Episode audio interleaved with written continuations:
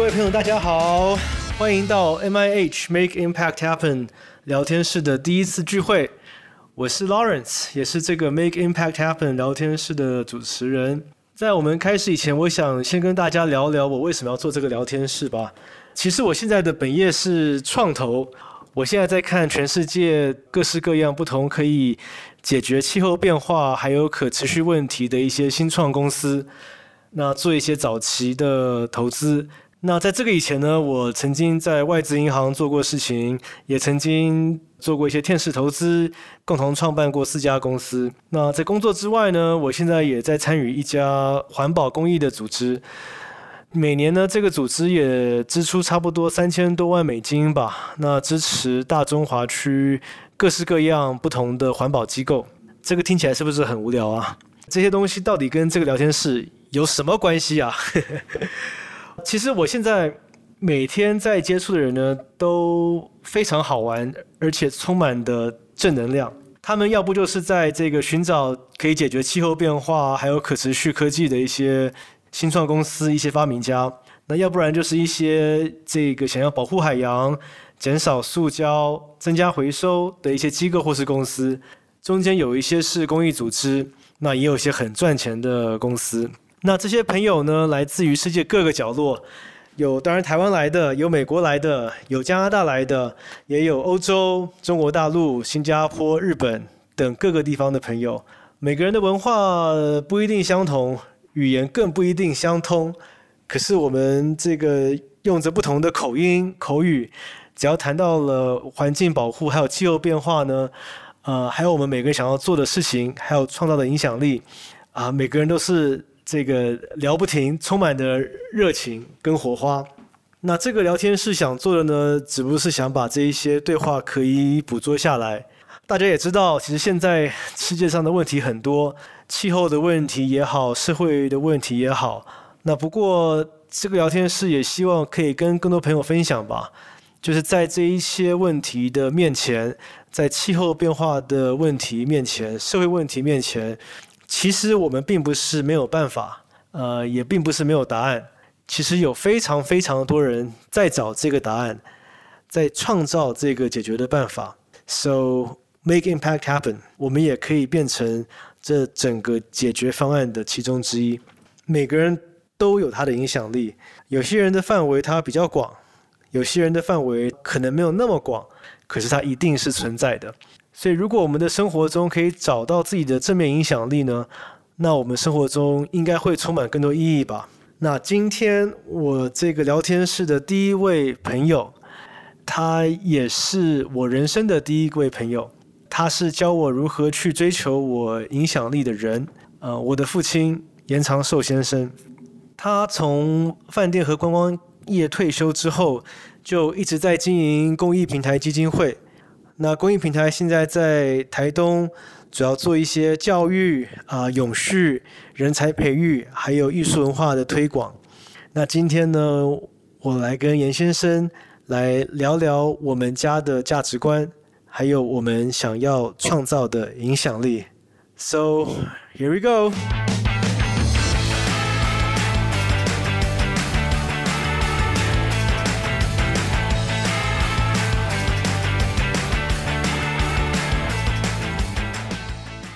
Hi, Dad. Hi. 你接受过这么多的采访，今天这个场合是不是特别紧张？一点都不紧张，但是我必须说，这个平常不太接受访问。呀，不过我觉得，别把它当访问，访问就当做聊天嘛。呀，我觉得你会紧张的关系，是因为这个应该从来没有这个对谈人那么菜过吧？没关系，那个那个语谈人也很菜。而而且这个这个对谈人还故意没有把提纲发给你啊，因为我觉得你的这个演讲能力那么强，那难得要有一些难题开给你嘛，考验考验一下哈，所以就考验这个临场发挥的的的能力啊，没问题。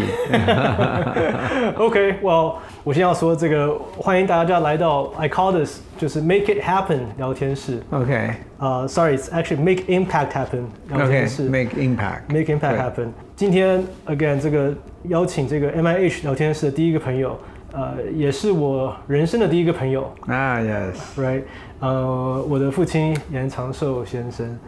you know 有有些在听的朋友可能已经很清楚呃这个严先生的故事了。不过我觉得用我的角度来介绍一下吧。当然，这个严长寿先生，这个七零年代是美国运通的总经理嘛，八零年代亚都励志的这个总裁嘛。那到了两千零九年开始做公益慈善，这个是大家都知道的故事。嗯，呃，做的公益平台，然后推动这个偏乡的教育还有文化。是。那对我来说呢，这个爸爸是一个永远西装笔挺，呃，满脸微笑，然后对所有的朋友都是呃非常热情的一个人。加上呢，他穿的一定比我好看。这个一定比我潮，Come on，那这个，这个是我心目中的爸爸。嗯，那当然，我觉得更难得的是，也为什么今天很想跟你有这个对谈，因为也是我最珍惜的是，其实我们每天在聊天的时候，真的是跟朋友一样的可以聊。是，那这个是我很珍惜的事情。呃，开玩笑的说，这个朋友问我说，这个你们会互相调侃吗？嗯，我觉得调侃也没少吧，好像。嗯呀，尤其是儿子对老爸的调侃，没大没小的。呃，一不小心的时候，还妈妈还加入阵营。OK，Well，我觉得另外一个原因，为什么想要请到这个我爸爸严长寿先生来做第一个对谈？因为像大家听到的这一个主题，我把它叫做 Make Impact Happen。每一个人出生都是一张白纸，那我这一张白纸从小开始。就一直被感染了，跟被提醒的是说，这个啊，一个人生要找到你的价值所在。那今天，当然你说这个读书、求学、考试成绩很重要，呃，工作收入很重要。不过除了这个之外，要找到人生的重心、人生的价值，如何去回馈社会，也所以我在我求学之后，进入工作之后。到现在，我也找到一个能够实践我自己 impact 的一个事情。嗯那这个就包括我在做的投资跟气候变化、跟气候科技相关的事情，还有我在做的公益慈善也跟环境保护有关系。那我也希望这个是你觉得还可以的，没有走得太偏，至少。不过这一切也都是来自于我们这个每一次下来的讨论，每次下来的对话，跟看你做每一个事情。所以，这个我也希望第一个聊天室的对话跟你是最适合不过了。这个呃，很高兴。我觉得其实，其实你刚才提到的，我我自己有一个感想，其实好像呃，我们父子的这种关系，当然会产生一些潜移默化的影响。我前几天还看到呃，你的 cousin 那个严新庸也被访问，那我发现他也是几乎在做类似的事情啊。那么。那么似乎呃，我再回过头来看我的爸爸啊，其实大概也是，所以好像家里面有有一点互相互相影响。那但是从另外一个角度讲，可能也是也是在 DNA 里面的一种特性。你的大伯，我的我的大哥，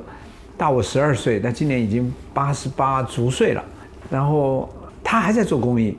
而且他从。啊，以前的工种到最后做爱盲协会，最后做到现在全人医疗照顾协会。呃，前两天还到台东带了一群医生来，我就觉得说，这这可能这是这我们家里面的家族的一种 DNA，你能够延续这样的一种想呃这种传统，我觉得非常好。那么尤其你做的这个又跟我们不完全一样，那么但是确实对人类的未来非常的重要。当然，我非常鼓励你往这个方向去走呀。呀呀呀！所以其实今天在这个聊天室的开场，其实就是希望说可以跟你聊聊这个我们的价值观，我们家庭的价值观跟怎么形成的。当然，我本来这个我还写稿子啊，我稿子写到这边才要说这个这个欢迎严先生到我们的的这个聊天室来，我前面已经抢不少话了。OK，我想这个。今天要聊我们的价值观，其实像刚刚说的，我的价值观是严重受到你的影响的。不过我很好奇，是刚您提到说爷爷他那一辈，你的价值观、你的待人处事、你的管理的方式、你对于社会贡献的价值还有想法，这个是被谁影响的？其实对我来讲，我觉得 DNA 是一种本性啊。嗯，那但是另外有一个很重要的因，呃，就是爷爷从来不会去教我们要怎么样，尤其他等到我我出生的时候，其实我出生的时候他已经是四十六岁吧，或者呀，反正年纪不轻了。呃，因为我是最小的，他已经过尽千帆，他的人生呢，遭过很，因为抗战的事情，爷爷要在的话，今年应该是一百二十一岁了，一百二十二岁了，所以他他走过了抗战，走过了以前在在大陆的那个曾经家里面环境非常好的那个年代。而且他最特别的一点就是，你可以看到我们家为什么叫长庚、长春、长秋、长青、长寿，好像都跟生命有关了哦。其实基本上来讲，那个爷爷本身就是我的祖父母很早就过世了，就是爷爷的父母亲很早就过世了，所以那个时候整个家产是他的祖母，我的曾祖母在照顾。所以那个时候在杭州的时候，我们算是一号人物。那个时候酱油很重重要，我们有酱园，我们有茶叶的。总代理，我们有银楼，那就是钱庄，那个时候叫钱庄，就是像一个小银行一样的。所以老太太其实积累了很大的资源，所以爷爷在那个时候长大的时候，他很很怕他学坏。可是偏偏呢，他是因为那个那个时候的疾病啊、战乱很容易就，所以我的祖父母很早就过世了。所以那个时候曾祖母照顾着一个孙子，他又不可能再生下后代，所以他就生怕他学坏。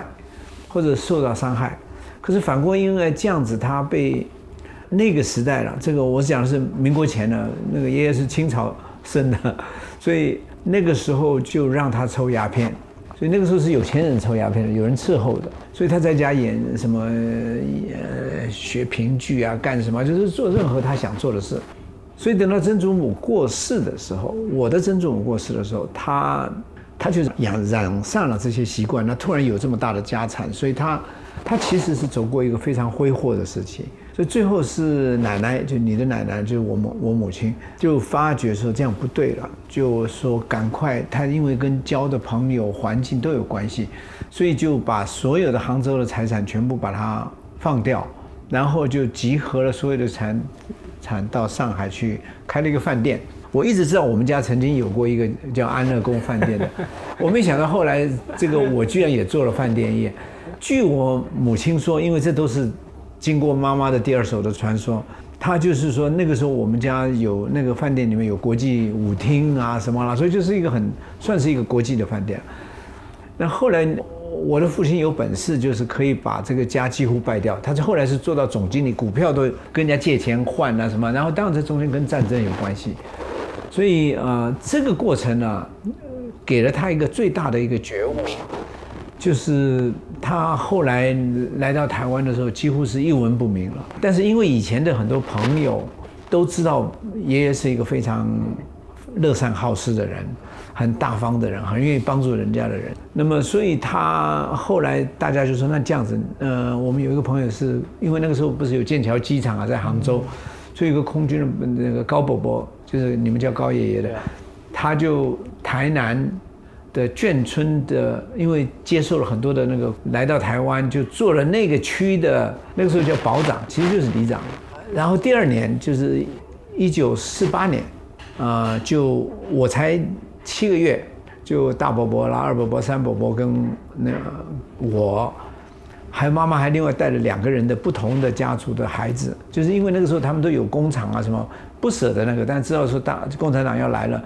就是说把一个儿子托孤一样的请我们带来，所以那个时候就是在在到了台湾的时候，其实是很辛苦的。那但是我那个你的爷爷那个时候就做保长啊，就是那个里长啊，就帮很多人做登记户籍，那个时候就很鸡婆，就有些有些人是为了要来台湾才当兵，进入到部队或者被抓兵出来了就逃出来，逃出来就躲到我们家。那我父亲会帮他办那个身份证，因为那个时候重新登记户籍，所以他登记糊涂到连我的生日都登记错了，所以这些都是过程。但是潜移默化的，你看得到的是我没有看得到的一段是爷爷在过去的那个那个荒唐岁月，或者在那个富有的岁月。可是来到台湾以后，他你看到的是一个戒掉鸦片，然后本来每天还要抽三四包香烟，因为鸦片。那个香烟，我母我的母亲就觉得没关系，她就拼命抽烟了。那酒，每一顿饭几乎都要喝一瓶绍兴酒，这种 这种架势的。那到后来突然间佛教界开始到了台湾，那这个结果，这个爷爷居然就我们我们收容了一个一个佛教徒，我们叫他陈伯伯的，他就跟父亲讲佛教的道理啊什么，最后他就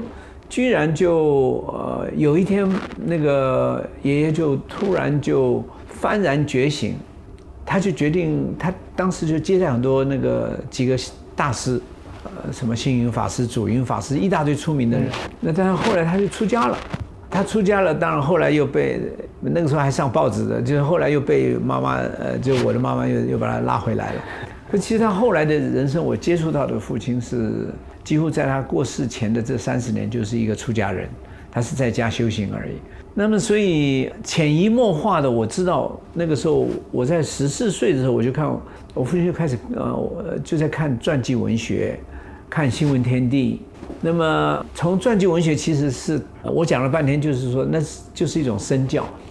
因为吃饭的时候他就会跟我聊这个人的过去，或者他的这个正直面，或者是他受到的挑战。或者他在战乱时期的那种态度，那因为我父亲对这些人都非常了解，甚至有些人是认识的，所以就这样的一个过程中间，其实，在都是在餐桌上的时候，你的大伯、二伯、三伯都已经出去做学徒了，那我就变家里面的唯一的听众，除了奶奶以外，所以我在那个时候就潜移默化的，对于人生观，对于他看到的事情，他甚至带我到呃寺庙去看。慈航法师看他后来原籍，整个过程，那这些其实某种情况下，那个非常热心的严保长啊，就升职在第一个我的心里面，就是他是做里长就是要很热心，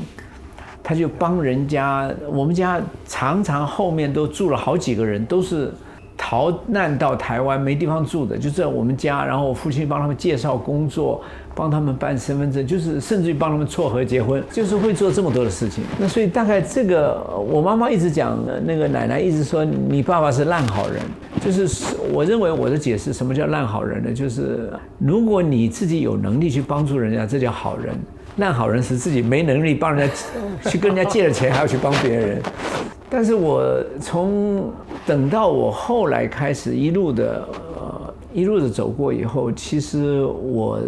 比较新的一种感悟是，年轻人想要做公益很好，但是一定要厚积自己的实力。那么，因为你开始对社会的了解、对环境的需求啊，有的时候你扮演一个很巧的角色，即使你粉身碎骨，可能也不会解决这个问题。但是反过来，你可能牺牲了自己往前迈进的机会。所以讲了一大堆，只是跟你重复一下这个那我们家族走过的这些过程。所以你觉得是基因问题？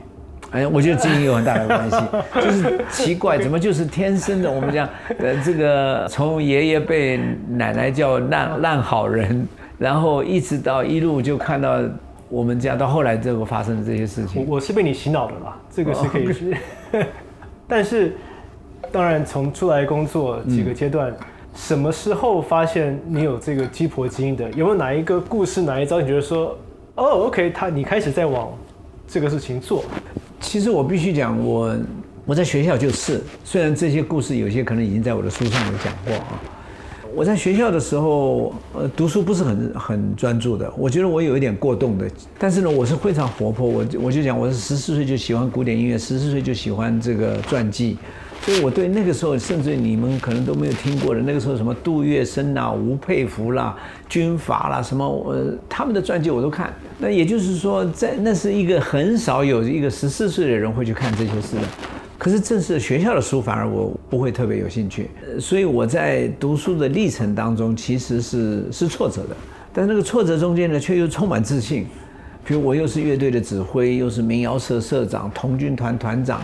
然后呢，就很鸡婆。那我记得我在高中的时候，我的班上啊，有两个人是自愿做我的秘书的，就是我不单单是在做做乐队的事情。在班上还有秘书啊？我有秘书。那个不是备选女朋友吧？不 是不是，男生的。啊，这个更怪。OK OK。他们那个字写的比我好，然后我常常要发通知给很多人，因为那个时候就是要要写很多封信，而且是跨学校的，那么办活动。那他们就要帮我写抄写啦这些，甚至我是乐队那个乐器的零件要配，要到中华商场去买啊什么，我就有同学就帮我做这个事。最后他两个人都考上大学，我呃没考上。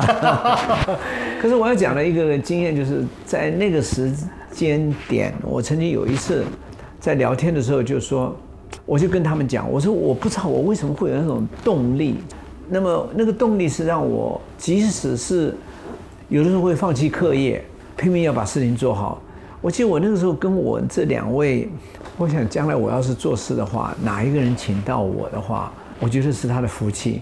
我到现在还记得这一句话，就是我那个时候讲的这句话，就是那个不必人家在幕后催你、检讨你，你自己发自内心的那种无可救药的那种积极度。那当然后来这个就转呃演变到我的工作了。那当然部队的生活。我也是很快的到部队，从从一度被关紧闭，那么到后来那个老兵突然把我当成老大一样的，就是认为我是新兵的老大。后来我在我在部队那三年，在马祖待过，在那各地，我就变成是一个几乎是新兵的发言人。OK，而且那个长官啊什么对我都很器重。那么最主要一个原因是我是一个 good communicator，懂得沟通。那我懂得善体人家的，会替别人着想。那么这些是我想是我们我们家族都有的一种呃特性。不过我想请问一下，就是像你在学校里面的时候是一个 leader，你在部队也是一个 leader，可是当你没有考上大学，当你离开部队之后找工作，从最底层开始做，你会有挫折感吗？那个时候？其实我最大的挫折感，反而是我当兵回来的时候，其实我部队的老兵啊，部队的老兵对我有很大的赞赏。就是我我们因为一起在在花莲，再到到马祖东泉岛一年，然后又来到了垦丁，又待了一年，然后最后我在台中才毕才退伍。他们就合起来，这些老士官都是这些老士官都是很寂寞的人。他们都是十几岁的时候被抓夫到台湾来，可是我去的时候，那个我的那个年龄的时候，他们已经都差不多快四十岁了。所以他们的人生是很枯燥的，就是说他是跟家人断绝、没有来往的。所以我最后变成他们的 listener，我会问他们。甚至我跟他们学他们的方言，四川人是啊，广东人什么，就对我当然这都都是一个很大的好处。他们叫我严老大，是因为他觉得新兵唯一有我是可以沟通的。可是我在离开的时候，他们合起来请我吃饭，有五十几个人，然后那个士官长就站起来讲话，就说是严老大，这个从业兵退伍啊，我们老家伙合起来请客，你还是头一个啊，就是你们这些主从兵退伍，每个月都有人会进来出去的。我们老家伙这么五十几个合起来要请客，你是第一个。他最后讲了一句话，就是我相信你这个人将来一定是前途无量啊，山东话啊，他就说相信你这个人将来一定前途无量。就他们一定一直认同我在部队里面的表现，所以就是认为，抱着他们的期待出来的时候，我才发现我根本找不到工作。你想要做的工作，报纸上登的都是县高大专毕业，那你又没有学专门的技术，那这就是两边都没有不着边。大伯伯他们都是先学徒开始的，所以他们都有技术。那我没技术，那唯一的就是你有两个选择，一个就是继续考大学，读夜间部，白天做事；那么另外一个就直接找工作。可是我衡量我家庭的那个状况了，大概不太可能再读大学，就是我要让哥哥啊什么付我的学费啊什么，这个不太可能。那么我还要再补习，最后就决定找事情，可是找不到。所以大概经过六个月的时间，正好是我的一个同学，就住在就是我们的邻居，是个女生了。她，她也跟我们很亲的，我都叫她干姐姐的。她因为我当兵嘛三年，加上她前后的时间，她大学毕业了，马上就找到了一个工作。那那我就问她有没有机会，她说我们这边最少要大学毕业，就是你必须要会讲英文。但是呃我就很失望了。然后后来过了一段时间，哎，他有一天来敲我的门，他说是我们现在有一个工作不需要，呃不需要大学毕业，他就是 messenger。就是传达，然后我就必须要负责打扫啦、整理啦、呃送东西啊这样的。我我就觉得什么工作我都愿意干，只要给我一个进去的破口。现在这样说，老实说，那个时候有没有一度这个低潮过或怀疑过自己？哦，绝对有。但是我我还是我有很多的幻想啊，但是那个幻想等等到真实的真的真实的世界，那些梦想都幻灭的时候，你就必须要很很扎实的找到一个方向。所以当我抓到了那个浮木，我就去了。那去了我我就穿得很整齐。那后来就进去以后，我就每天比人家更早到，比人家更早到，然后我就开始整理打扫什么这些，都是在那个时候的工作。那么最重要一点就是说。我突然发现那个工作的意义很重要，因为他们做的每一项工作我都不懂。当我把它当做是一个学习的时候，那个正面思考就转换了我的学习的态度。啊，其实现在这个时代，我我必须要说，像我们这个时代是幸福的时代，嗯嗯，没有战争，没有战乱，而且一切都环境相对来说好非常多。可是当然了，也有人说，其实我们这个时代是。甚至是更年轻人的时代是更不好的时代，嗯，是，因为现在不管是这个全球的经济问题、全球的政治问题，由奢入俭难。那这个我相信，我也听过很多人说，其实今天人在最重要的一个时候，并不是成功的时候怎么样去来用他的资源，而是在失落的时候怎么样去面对这一些困境。跟怎么样再重新找到自己，再往前走，所以其实也刚才特别就，然后说，其实那个时候，因为大家都知道你好的时候的过程，可是低潮的时候，其实这个点反而是大家不愿意说，可能也是这个在亚洲的关系吧。亚洲大家都喜欢报喜不报忧也好，或者喜欢讲自己成功的经验也好，反而是对于自己受到挫折的时候的故事比较少说。我我常常跟。一些这个呃朋友聊，他们带带小孩，我就跟他们说，其实我觉得在欧美有一个这个故事，我听很好玩的是，这个有一个啊创业家，他回想到他那个时候的故事，是说我父亲给我教育最好的一个点是什么呢？是每个礼拜我们一定会吃一次饭，这一次吃饭呢，他问我的问题是说，呃，亲爱的，你这个礼拜哪里受到过挫折了，或哪里做错什么事情了？那如果我的回答是没有。那他就会批评我，因为如果我这个礼拜没有受到挫折，或是没有接受过失败的话，代表说我这个礼拜我没有去尝试扩大我自己的舒适圈，去尝试我没有尝试过的事情。那所以我觉得这也是很有趣的。就今天在当一个人最开始的时候，或者找不到路的时候，怎么去找到自己的价值？当然了，你再从你那个价值中间，kind of 说到你自己的影响力，你怎么在影响周边的人？因为你像你刚刚说的。我们自己得要先好，你才有那个能力跟实力去影响到身边的人。嗯，所以 anyway，所以刚才才问到说，这个找不到工作会不会特别的挫折？那你自己那个时候心里完全就是一个正面的吗？就是一切一定会更好，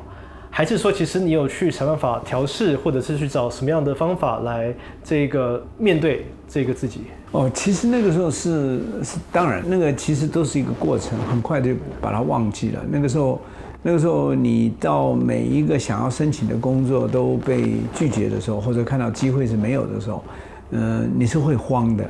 所以我那个时候最盼望就是有一个破口。那幸好这个这个机会给了我，所以我在抓到那个机会的，我自己现在回想起来的时候，那个时候几乎是没日没夜，就是我比人家要早一个小时到公司，我比人家晚回去。那当人家在做事没有做完的事情，他们。就是白天没有时间，我就是被拆来拆去、送来送去的，该做的东西我做完以后，我就认真去念英文，甚至于他们丢在字字楼里面的那些英文，我都拿出来念，因为那些都是工作的。因为那个时候有个 computer 的 terminal，那我就打他们，看他们打什么东西，一边查字典。所以就像一块浮木，抓到那块浮木，你努力的向上的时候，我记得后来我就帮他们送 telex，那个时候就是一个 telex。我甚至做到，就是说，他们常常到晚上要下班了，结果一直发不出去。平常打的，我连打的机会他都不会让我碰的。那但是，他要送的时候送不出去，他晚上就一直到六点、七点、八点，这个就严重。我都陪他们。然后我说这样子，你教我怎么打，我帮你拨。他因为都打好了那个袋子嘛，打孔的袋子。那我就试试着拨，因为通常下班时间是大家都要线要出去的时候，台湾的线很少，我就试着拨。我记得我有几次是我播到半夜才播出去，因为有些很困难的地方。然后我到半夜我就干脆睡在办公室，没有人知道，就是我第二天打稍微自己梳理一下，就继续工作。那么，但是那种责任心，呃，你并不想要让人家看到跟赞赏，但是你觉得我有我有义务要把这个事情做完。所以那个时候就是抓到了那块浮木，然后努力的让自己可以在这中间可以可以除了为人家服务，更重要的是自己可以学习。是啊，我我明天要去美国嘛，嗯，那安排时间上碰到一个难点，就是在美国周末没有人肯开会，OK，全部去这个郊游玩耍了。所以，不过我觉得确实就是怎么去呃用自己的时间，然后做最多的事情，呃，往前拉一点点，一九八零年，民国六十九年，我出生了，嗯，是在那个时候你的。价值观有没有变，或者是说在那个时候，你会不会特别想到说，你有下一代了，你要怎么样能够影响到下一代的？其实我对我来讲啊，我很高兴你的你的来临啊，但是没问过这个问题吧？啊，但是我我必须我必须说，那个时候我现在回想哦，我觉得那个时候那个工作。几乎占据了我好大的时间，因为我刚刚在在开雅都饭店，我甚至于在每一个房间要试不同的房间。妈妈是在上班回来都要问她的房间在哪里，甚至有些东西都被搬到不同的地方去了。所以那个时候等到你出生的时候，我努力做到的就是每个礼拜，譬如有两天的应酬或者三天的应酬，但是我一定找时间回来。陪着你们玩玩啦什么啦，但是但是真的是我自己现在讲讲，在那个最初的那个阶段，真的是没有做好一个。我现在因为从事教育工作，啊，How much I know？那个其实孩子在出生以前，要是你上过课，然后你就发现你的行为各种的对孩子的那个观察力，零到三岁的时候非常重要。自己觉得是那那一个时间点对我是错过的。呃，妈妈很认真，我们家里面有帮忙的人，但是在那个时间点，其实我一直觉得说，我没有做到应该做一个很好的父亲在的那个那个角色。那当然，因为我们感情都很好，所以所以给你们看到的环境就是一个温暖的环境，这个是我觉得很重要的。我常常提醒现在的家长，就是父母亲不要在孩子面前吵架，父母亲不要在孩子面前有任何的那个，因为。这些都是他的模仿学习过程中间很重要的一点，但那一点我是做到了，就是说我们啊很恩爱，也互相很关怀，所以那个那个过程，你是在这样一个环境里面，呃，会不会特别想过说你希望下一辈能够延续什么价值？我坦白讲，我们家在这方面都蛮开放的，所以我都甚至于觉得说，你们在组织你们的家庭。而那个家庭，至于要不要小有小孩，要多少小孩，或者没有小孩，我觉得我都可以接受。原因还是回到，我觉得每一个人有每一个人的生命，OK，每一个人有每一个人不同的来到这个世界的使命。只要让自己每一个阶段过得非常充实，也觉得自己是很很有意义的话，我觉得都好。尤其面对现在的这种呃这种，一方面你们看到的是一个安逸舒适的环境，另外一方面也充满挑战。所以我觉得你现在在做这件事情是，它可能他的他的回报不会很大，但是却是却是一个 somebody need to do it 啊，就总是要有人做的。对啊，我我觉得回报很大，真的回报很大呀呀呀！那当然你也知道，我现在在看很多环境的问题跟用。这个创投的角度，用这个商业角度来，用科技角度来解决这些问题。呃，我我常说，朋友问我说，你到底是一个乐观的人还是悲观的人啊？我就说我真的是一个，现在是一个极度悲观跟极度乐观的人。嗯，因为每天看这个全世界在面临的问题，不管碰到塑胶的问题，我们碰到这个二氧化碳的问题，碰到垃圾的问题，掩埋场的问题，食物的问题。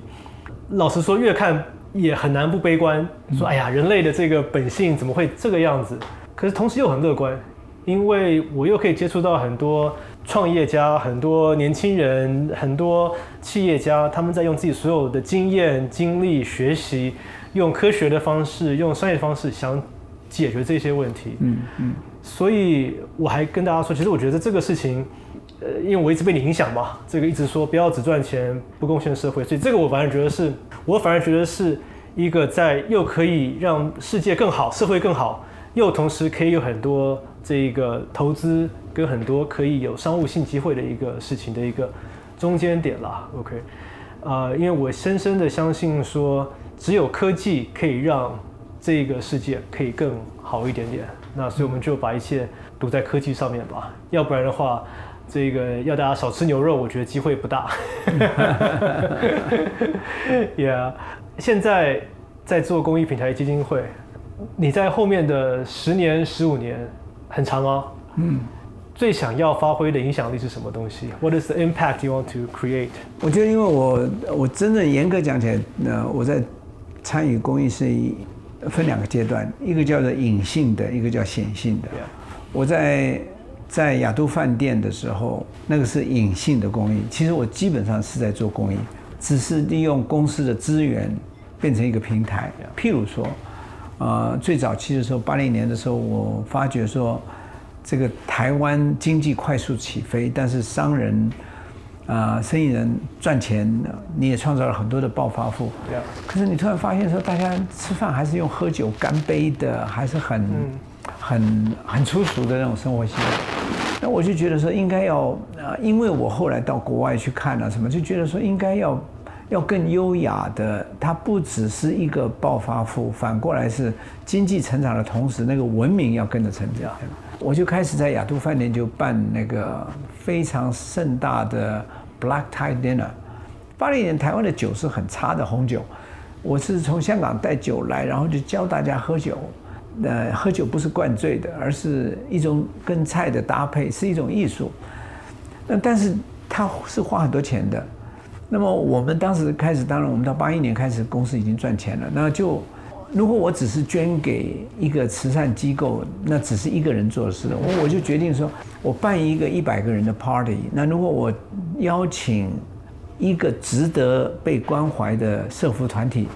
所以我那个时候最早就是刘霞做的那个义电基金会，嗯，我就请他们来。然后我说，你们每一个人捐六千块钱，每一对就捐给义电基金会，然后让他们介绍一下他们在做的事情。然后另外在吃饭的时候，我就觉得说艺术家要被看到，因为艺术家都是寂寞的，尤其这些商人没没时间去那个的，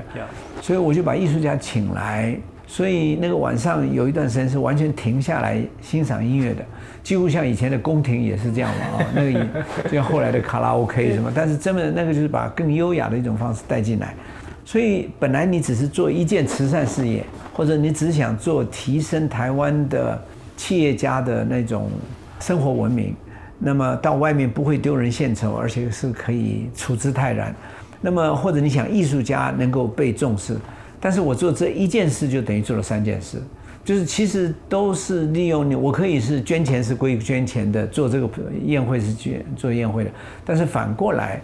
我因为这样子就变成三件事情了。那那这些做法我有很多不同的情形，比如说像。林怀民早期在在台湾非常受欢迎，可是他要走向国际的时候，我就跟他讲说：如果你有世界级的策展人，就是要来的时候，就欢迎你雅都免费招待他们。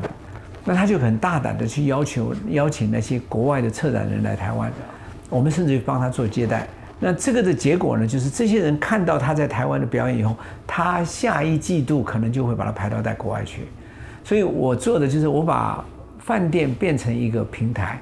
当然我利用它变成台湾行销的工具，我利用它整合大家的这个台湾观光的资源，或者我利用它变成青年总裁协会，那这些都是说来话长。对，那个叫隐性的，那显性的就是当我到了一个阶段，我到六六十岁的时候，我就决定说我应该这个工作我应该慢慢放下来了，所以我就做了一个我所看见的未来这本书，这是二零零八年的时候。那我就决定说我要做公益，所以零七年开始我就已经在在决定要做什么。当时我就看到台东花莲，那么尤其是台东，它是最偏远的地方，它有蓝屿绿岛，然后看到原住民的文化很丰厚。其实我跟胡德夫认识快五十年了，所以我很早就对我原住民很关怀。那但是我觉得他们没有被真正的看到他们的长处。但是你现在看到什么张惠妹啦，什么都是从台东来的，可是，在自己的家乡反而是都是要到了台北才能够那个。那所以那个时候我就决定说，我就到一个最偏远的地方去做我能力做的事情。第一个，我对观光很熟悉，我对文化还算不错。那么同时，我对于原住民的这方面，我有很大的期许。那么也因为这个样子，我就在做公益的时候，我就。召集了一些朋友，因为我不想做小额募款，不想要掠夺别人的资源，因为我觉得第一现在在做这个公益的人都很很伟大，那所以我就透过我过去累积的资源，一些企业家，每个人就分摊一部分，然后我要求他们给我五年的时间，那这一一做现在十几年了，没有一个人走，那只有加进来的，那所以也就是说我就是我代表大家。把他们所在事业上的成就，由我累积成我的专业经验，然后最后把它做到一个比较长远永续的方式。所以这个就是从隐性的到显性的，其实一以贯之，就是你的，其实你一直都有这样的心，呀，这个是最重要的呀。我觉得我反而跟你不太一样哎，嗯，我觉得我是同时是做。我是商业中带公益，然后公益中带商业。其实这也是另外一种最永续的方法。因为我现在在看的一些新创的投资或新的一些技术，它虽然是貌似是商业，是一个投资，希望它可以有商业性，可以营业额成长，可以有好的这个股价。可是，呃，它本身都是环保的技术，是它是可以让我们的永续性、我们的材料、我们的食物可以更好，我们的这个气候变化可以得到控制。所以这个是商业中带一些社会价值。嗯，另外一边我在做的这个生态环保协会，嗯，呃，它是都做生态环保，可是里面都是企业家所组成的一个协会。所以我们在聊环保之外，也聊很多。哎，太阳能新的技术是做什么？今天你水处理污染的技术是什么东西？碳中和跟碳汇是什么东西？所以我觉得我跟你是相反，你是两个阶段，先是隐性，再是这个在台面上的。我看。我有一点把这两个都混在一起了，嗯不过这个也是我觉得一个我可以做三十年时间的一个中间点吧。我觉得这一点是你你比我厉害的一点，是因为你对于最新的科技跟整个的发展，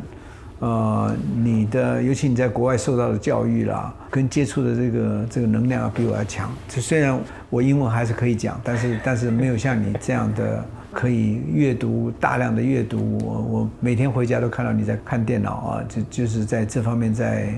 呃吸收知识或者做联系，这些是我觉得非常好，因为你走在前面。对我来讲呢，呃，我认为我的角色呢反过来，就是我们平常企业家呢捐款的时候都捐给政府，我们期待政府替我们重新分配那个资源，把那个贫富的问题可以解决。那么很遗憾的，因为选举的关系，就很多事情变成全部都像这次什么一千六百亿，就每个人发六千块就解决了。这种我觉得非常不负责任。一方面，健保快要倒闭了什么的，各方面的这些问题。可是另外一方面，他就是用把这个资源就这样分配出去了。那可是这个时候，作为我现在扮演的角色，就是我把那些除了缴税以外，愿意再去做社会贡献的人的。捐献集合起来以后，我代表他们来重新分配那个资源，也就是我的分配不是分配钱，而是让那个原来没有机会受教育的人得到教育，原来没有机会可以发展自己潜能的人可以得到可以发展潜能的机会。那么，所以这个又是另外一个角色，就是说他不可能靠他马上就赚钱，但是他却是在这个社会是一个。不被公平待遇的一个环境，呀呀呀！我觉得，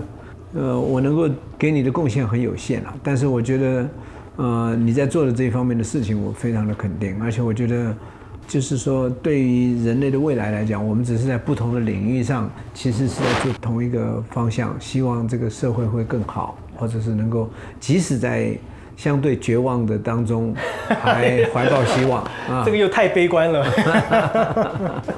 不会的，不会的。这只要做的话，就是我觉得实质上的卷起袖子来做，will make a difference。Yeah. Thank you, thank you，谢谢。You're welcome. Yes, good to talk to you. 来 me a hug。好了，谢谢，谢谢。